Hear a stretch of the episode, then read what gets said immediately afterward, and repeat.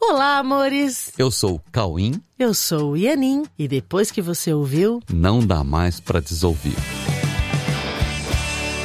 Olá, meus amores! Oi, como vocês passaram Oi, esses dias? queridos, queridos. Que gostoso todos vocês, todos nós juntos.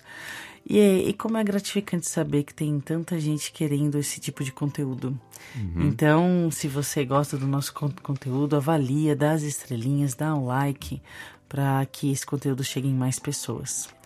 E aliás, se você tem afinidade com esse conteúdo, com esse tema, né, com tudo que a gente fala aqui, você vai gostar muito do curso A Verdade Presencial, que inicia no dia 29 de maio.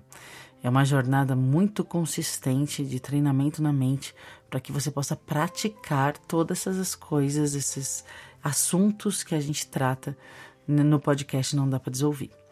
Ok? Então, entra no site coexiste.com.br e se informe sobre a nova turma do curso A Verdade Presencial. É, tá chegando aí. É um, falta um, um mês e pouco. Aham. Aliás, nos dias 6 e 7 de maio de 2023, também teremos o workshop A Verdade Presencial. O workshop é um fim de semana. Workshop é, é uma imersão. Uma imersão onde você fica sábado e domingo o dia inteiro, entendendo até a última instância o que é esse mundo que nós estamos fazendo aqui. E o workshop ele é pré-requisito para o curso A Verdade Presencial. Então, se você quer entrar nessa jornada, né, e fazer os exercícios do livro Um Curso em Milagres junto conosco, você precisa fazer o workshop antes. Então, informe-se. Entra em coexiste.com.br barra workshop. Tá bom? Vocês são muito bem-vindos. Vamos iniciar essa nova turma com muita alegria. Aliás, por falar em alegria, o tema de hoje... Qual que é o tema de hoje, Cláudio? Olha, o tema de hoje é a felicidade escondida. A felicidade escondida. Pois é. A felicidade é um tema que sempre somos motivados a falar, né? Ou a tratar. Faz parte, né? Dos, de, de tudo que acontece na Coexiste. Em função de ser a busca fundamental de todos. Porém, é um tema muito difícil de compartilhar pelo fato de não ser considerada uma meta diretamente alcançável, mas que na crença do mundo exige sacrifícios e sofrimentos que possam redimir tudo que torna a felicidade injusta para pecadores. Pois é, isso é, é muito sério. né? Muito sério. E muito mais profundo do que as pessoas imaginam que seja. Há uma estrutura no pensamento humano que tem como base fundamental a crença na culpa, fazendo com que todos os planejamentos que as pessoas fazem se tornem ferramentas e caminhos para justificar a culpa, que está intrinsecamente residente na mente que decidiu se isolar, se isolar em contextos fracionados e separados, como se fossem autônomos e independentes, fazendo com que o conflito seja inevitável a partir da infidelidade com a sua realidade unicista, indivisível e inseparável, que tem Deus como a única fonte de existência. Dessa forma, se torna muito difícil trazer a felicidade para mais perto de um mundo baseado na penalização pelas faltas cometidas em cenários que, mesmo sem a consistência da realidade, são estrategicamente organizados mentalmente e percebidos em imagens, sons e movimentos, a partir da meta de demonstrar convincentemente que a construção de universos paralelos, distintos entre si e isolados em suas metas, podem substituir a unicidade universal, que é a base de tudo o que realmente existe.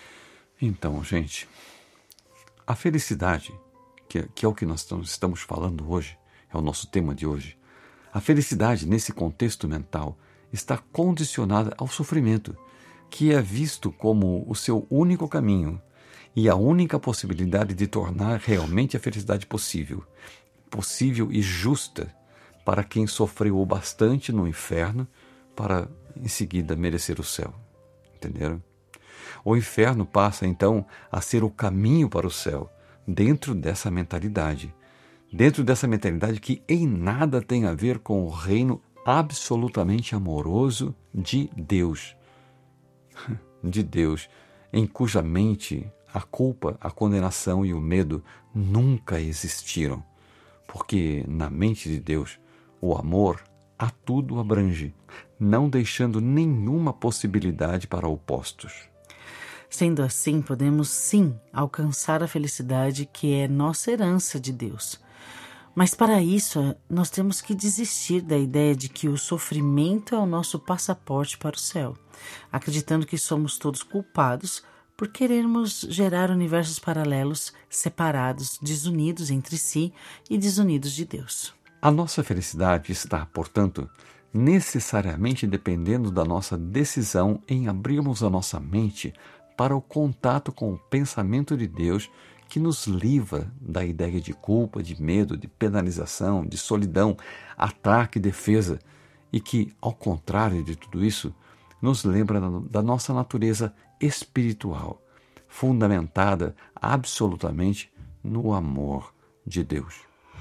É, não importa se em muitos momentos nos confundimos com a possibilidade de uma vida de sofrimento e um caminho de penalizações percebidas equivocadamente como justas, né? O fato é que somos uma criação de Deus, cuja natureza é indiscutivelmente feliz. O que Deus criou é feliz. que bom, né? Ótimo. Mas se isso é realmente assim, talvez venha aquela pergunta, né? Se não precisamos sofrer para sermos felizes, por que nós não entramos em contato com isso e nos libertamos de uma vez do sofrimento? Por que nós não, não vamos direto para a felicidade sem sacrifícios? E a resposta é simplesmente o seguinte: apego a crenças e desconfiança de tudo. Aliás, é muito importante entender isso. Parece que temos que desconfiar de tudo e de todos e a causa dessa desconfiança é o fato de acreditarmos que somos todos separados e que temos metas diferentes e concorrentes uns com os outros ou todos com todos. Acreditamos que cada um de nós tem suas metas individuais, seus gostos individuais e seus valores individuais, que concorrem com os gostos, os valores e as metas de qualquer outra pessoa. Em geral, o ser humano acredita que ninguém está realmente interessado na felicidade de outra pessoa que não seja ela mesma. E qualquer interesse demonstrado tem que ser em benefício próprio ou barganhas que tragam ganhos para uns e perdas para outros. Dentro dessa premissa, cada um defende o seu interesse, que não se comunica com o interesse de qualquer outra pessoa. Dentro dessa perspectiva, o amor fica esquecido e se alguém demonstrar muito amor, todos têm que desconfiar, porque tem que haver algum interesse pessoal, entende? É como se no fundo o verdadeiro amor não pudesse ser real no mundo. É como se o amor fosse proibido e cada um tivesse que viver correndo atrás de seus interesses individuais e buscando barganhas vantajosas. Pois é, diante disso, a felicidade teria que ser uma busca individual em competição com a busca de qualquer outra pessoa. Nessa perspectiva, ninguém pode receber crédito total em relação ao seu amor por quem quer que seja.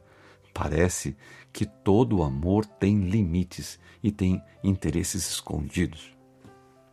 Na verdade, o que fica escondido de todo mundo é a própria felicidade. Esse é o nosso tema. O que fica escondido, na verdade, é a própria felicidade. É a felicidade que, para ser real, tem que ser de todos. Isso significa que a felicidade é a mesma para todos? Sim, claro, claro. A ideia de que cada um tem a sua felicidade particular em valores individuais e diferentes de todas as outras pessoas é absolutamente irreal, porque fomos todos criados por Deus, que compartilhou seus atributos com toda a filiação sem deixar qualquer chance de diferenciação. Diferenciação esta que não existe na mente una de Deus. A mente de Deus que a tudo abrange na onisciência, onipresença e onipotência universal. Portanto, a nossa felicidade não é algo a ser buscado, cada um do seu jeito, em um endereço exclusivo. A felicidade de todos está no mesmo e único destino chamado realidade onde todos comungam a mesma existência, a mesma vida, o mesmo amor, a mesma mente, o mesmo espírito, a mesma paz, a mesma alegria por compartilhar o mesmo e único Deus. A verdadeira felicidade está em retirar da mente o que inventamos e que não somos. A verdadeira felicidade está em admitirmos que somos livres para assumirmos a realidade do que somos e, principalmente, o amor que somos, independente das crenças individuais que cada ser humano traz consigo e que usa para se ver separado de todos e infeliz em sua solidão. Nós podemos reverter a ideia de mentes separadas e nos unirmos em perfeito estado de amor a partir do amor de Deus. Nós realmente podemos assumir que nós nos amamos. Todos podem assumir que amam e podem assumir que podem parar de trair a si mesmos, rejeitando a sua própria natureza. Nós somos realmente inseparáveis. Nós somos amor eterno e universalmente abrangente. Somos todos a filiação de Deus que, em seu infinito amor, criou em perfeito estado de amor, sem opostos, sem tempo, sem espaço, sem matéria, sem medo, para sempre existindo em perfeita harmonia e paz. Então, vamos apenas admitir que nós amamos. E uma nova frequência se instalará no planeta e nos trará a serenidade de uma existência una, onde somente o amor possa ser vivido em estado de perfeita graça, que define a única coisa que nós podemos chamar de felicidade, universalmente compartilhada em Deus. Amém. Amém. Que a felicidade escondida possa ser exposta e vivida por todos nessa nova frequência que se instala no planeta agora. É a hora. Agora é a hora. vamos que vamos. Isso, procure. A felicidade está aí. Pode estar escondida, mas okay. está aí. Tá e bom, é, amores? E é de todos. Sim, sim. Então fiquem com Deus. Entrem no site coexiste.com.br para qualquer dúvida. E tamo junto nessa jornada. É, e sempre que alguém disser seja feliz, se lembre onde é que realmente está a felicidade. Ok? Ok. Beijos no coração. Até o próximo episódio. Beijo.